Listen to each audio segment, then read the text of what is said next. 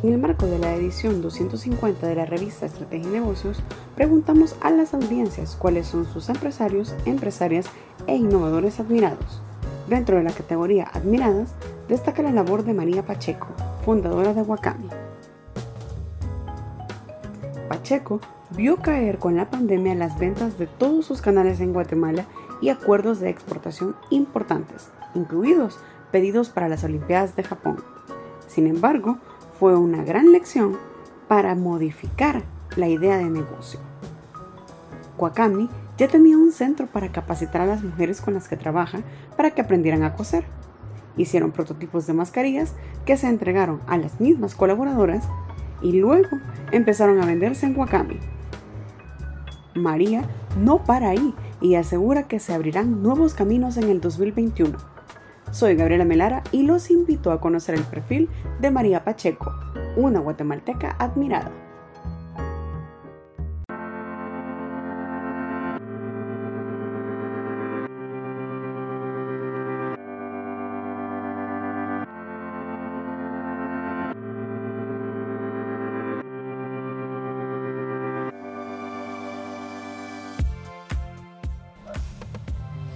María, ¿y cómo obviamente para todos ha sido inédito esto de la pandemia, pero desde su punto de vista, desde esta labor que usted hace, ¿cómo lo, cómo lo pasó?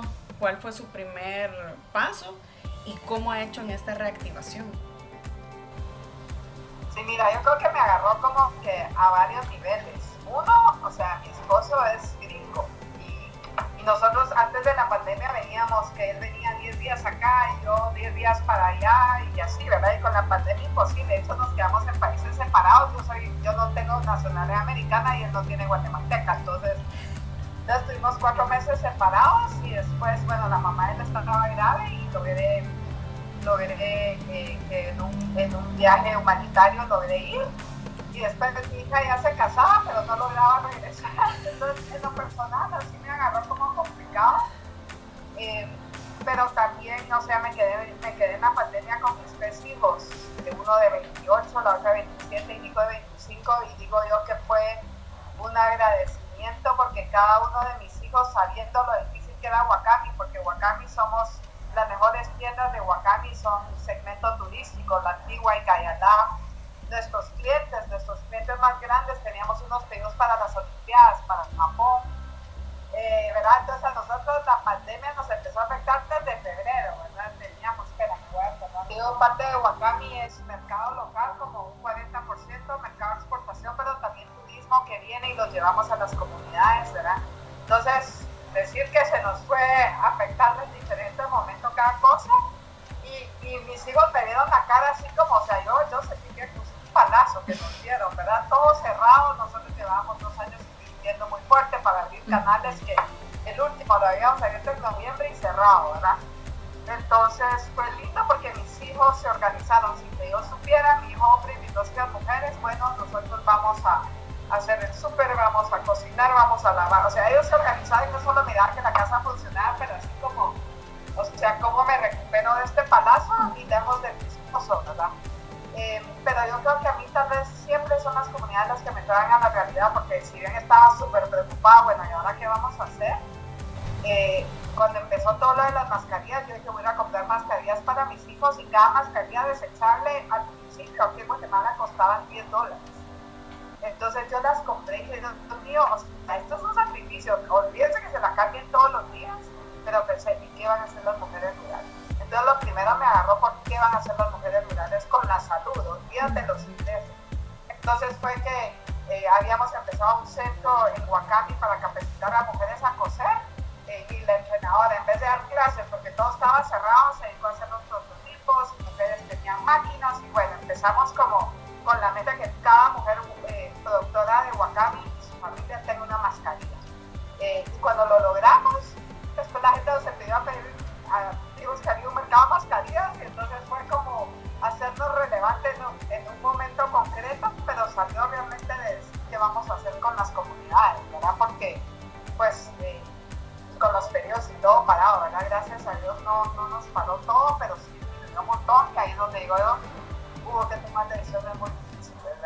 Que, uno, es como Wakami siempre se esta cosa como de, de prensa social, y, ¿verdad? Pero yo le admiro de verdad más a los empresarios porque, porque sí toca a veces hacer decisiones súper duras para poder salir adelante, ¿verdad? Entonces, pues las, las tomamos, pero ahorita, te digo, estamos terminando el año y en un año que es tan complejo y que afecta, porque no somos bancos, no somos, ¿verdad?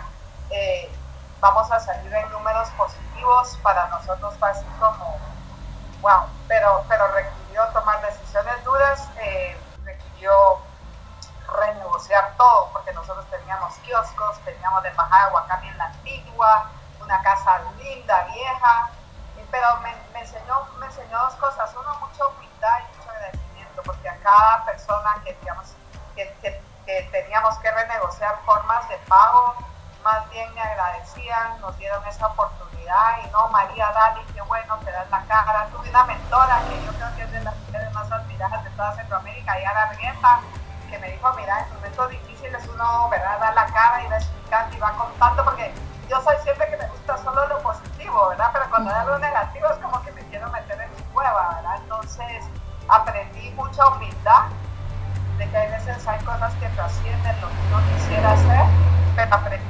agradecimiento de, de, gente que a Wakami le responde, le responde inversionistas, impacto, proveedores, eh, el mismo equipo. Te digo, Wakami no está allá donde está, sino es por el equipo, echando ganas, o sea, porque que había limitación de circulación, ¿verdad? Que, uh -huh. Entonces, cada domingo yo digo, ¿cuántos planes de empresa? ¿verdad? Yo decía, oigan al presidente el domingo, no nos estresemos, durmamos y el lunes el nuevo plan, ¿verdad?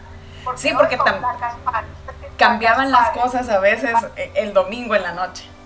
Los fines de semana cerrado y ahora están cerrados estos caminos y estas carreteras y era así como, verá, cada vez el challenge era más grande, pero era como estar presente y con un equipo versátil, ¿verdad? Digamos, dispuesto a, tal vez yo, yo soy el que incubo las empresas, pero ahora me toca ir a ver cómo encuentro el camino para llevar a las comunidades las mascarillas.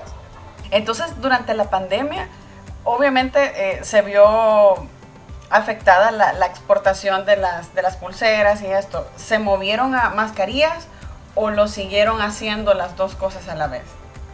No, nos movimos un tiempo solo a mascarillas, porque eh, verdad solo esa actividad se podía hacer, ¿verdad? Actividades clave, entonces nos movimos a mascarillas y después que se empezó a abrir, pues estaban cerrados los centros comerciales en Guatemala y las tiendas estuvieron cerradas hasta agosto nosotros entonces la tienda, como dice la Isa del equipo.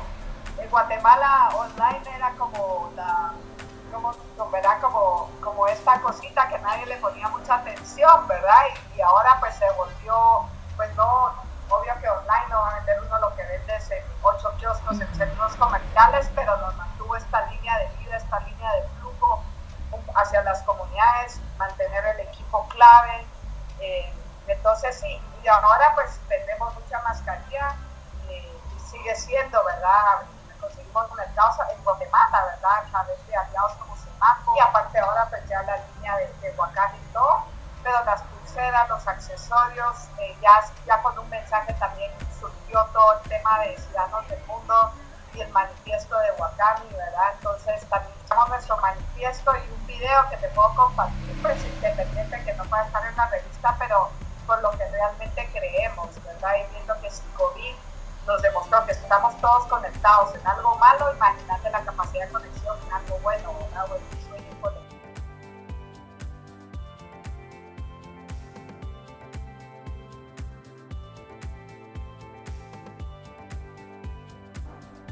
La revista que mejor conoce Centroamérica es Estrategia y Negocios. Lo invitamos a seguirnos en nuestras redes sociales. Estamos como revista Estrategia y Negocios y a visitar nuestra página web www.estrategienegocios.net.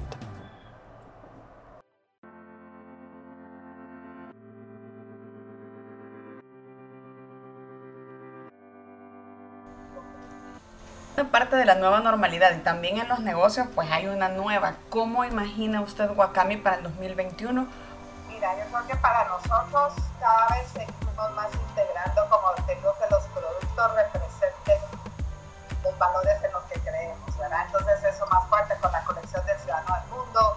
Hicimos una tierra del 15 de septiembre que era la tierra del maizal, ¿verdad?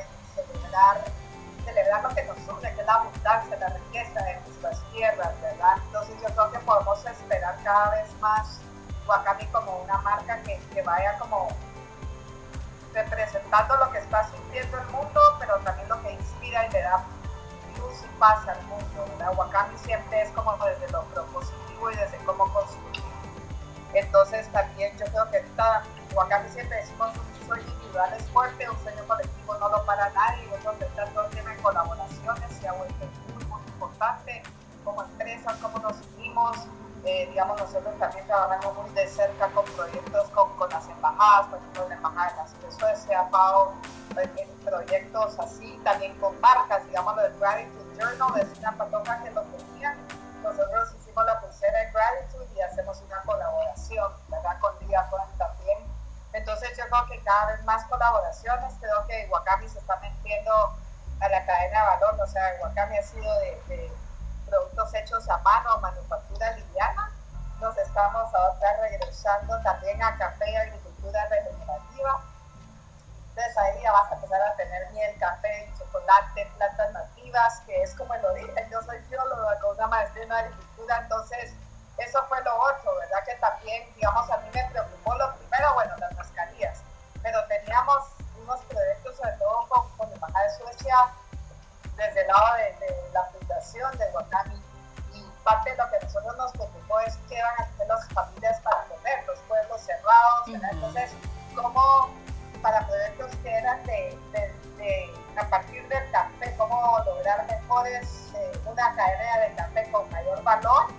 Eh, el proyecto se convirtió en cómo hacemos agricultura regenerativa y garantizamos la, no solo la, la autonomía alimentaria en las comunidades, entonces empezamos con agricultura regenerativa, con, con, un migrante guatemalteco que en Estados Unidos ha revolucionado todo y es a partir de gallinas, eh, de, como dice, gallinas felices, ¿verdad? Las que están libres, que ponen huevos, pero como todo ese fertilizante se usa para el café, se usa para huertos de plantas eh, nativas que garanticen, digamos, se diseñaron los huertos para, para las familias, para niños, para mujeres que tengan todos los y cómo los excedentes se pueden ir comercializando. Entonces creo que vamos a ver a Wakami meterse también en todo el tema de, productos que salgan de estas parcelas de agricultura regenerativa, pensando en café, cacao, miel. María, usted también tuvo en la revista Estrategia de Negocios el título de Mujer Desafiante. ¿Cómo es ahora llevar este título y, y, y en la pandemia sobrellevarlo? seguir siendo desafiante. Ya con todo esto que me contaba, obviamente usted cambió. Y aunque se enconchó un ratito, pues también sacó ese, ese esfuerzo y esa energía que la llevó a Wakami. ¿Cómo hace usted para transmitir eso a otras mujeres? Yo, yo creo que, a mí yo digo que a mí me gusta desafiar lo ¿verdad? pero es, hoy justo hablaba con los patojos de high school y decía, desafiar lo establecido, pero siempre escogiendo ver cómo sumamos. Eh, y uno en la realidad de Centroamérica, ¿verdad? En las comunidades rurales, es muy fácil enojarse, amargarse, querer salir corriendo del mundo, ¿verdad? O criticar. Eh, yo creo que nosotros desafiamos lo establecido, pero con propuestas alternativas que son bien difíciles porque están desafiando la forma de ser de las cosas, pero tratando de que sean más holísticas, tratando de siempre escoger el camino de la colaboración. Digamos, un wakami, tú nunca vas a vernos levantando la mano como para, no sé, como para, digamos, yo no podría estar en Greenpeace, porque, ¿verdad? O sea, la forma, como decía, la forma de wakami de protestar y de desafiar lo establecido es tratar nuevas formas. Eh, y formas que, cada vez más, si bien eran formas que al principio buscaban transformar realidades sociales de las comunidades rurales de Guatemala, yo diría que ahora son formas que nos están permitiendo conectarnos como seres humanos Y ya una reflexión final, María. ¿Qué le diría a todas estas mujeres que como en su caso tienen que sortear la pandemia desde cualquier punto de liderazgo? Bueno, siempre digo que ser mujer es un privilegio, porque creo que el tema que nosotros, seamos mamás o no, tenemos una conexión para dar vida. Entonces eso nos hace ver la forma más diferente y complementaria, ¿verdad? A, a los hombres, pero creo que las mujeres digamos, nosotros que también somos parte de Vital Voices, ¿verdad? Las mujeres lideran diferente, pero esas diferencias nos dan fuerza liderando desde nuestra esencia y no tratando de dar un liderazgo más masculino, ¿verdad? Entonces, yo les diría que nosotros somos más fuertes de lo que nos creemos eh, y cosas que tal vez pueden verse como debilidad realmente es nuestra fortaleza, ¿verdad? Eh, digamos, las mujeres generalmente cuando tenemos poder lo queremos compartir y estos son generalidades, pero digamos, yo como a, a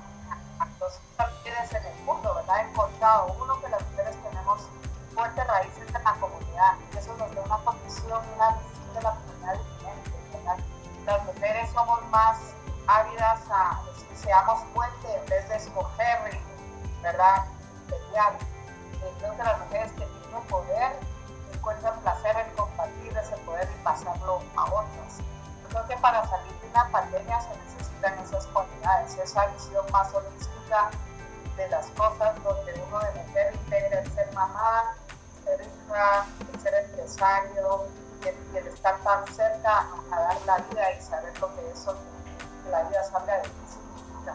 Entonces yo les diría que lo que a veces nosotros creemos que hay porque digamos yo me pasaba, decía, yo no puedo liderar con un hombre, no tengo que liderar como tengo que liderar como una mujer. Yo lo que les diría es pónganle atención a líderes ya, ya no es el, liderazgo masculino, sino ya son ellas femeninas. Asumamos nuestra fuerza, pero reconozcamos que no tenemos que liderar como hombres. Nuestra fuerza está en liderar como mujeres y pongan atención a mujeres que ya lo están haciendo, no antes yo creo que las mujeres para ser exitosas o se ponían en traje y eran así como masculinas, ahora ya no. Ahora creo que hay mujeres que están liderando desde, desde la esencia de ser mujer y eso es, es una fuerza y es una bendición y es diferente y está bien. Agradezco mucho el tiempo que se tomó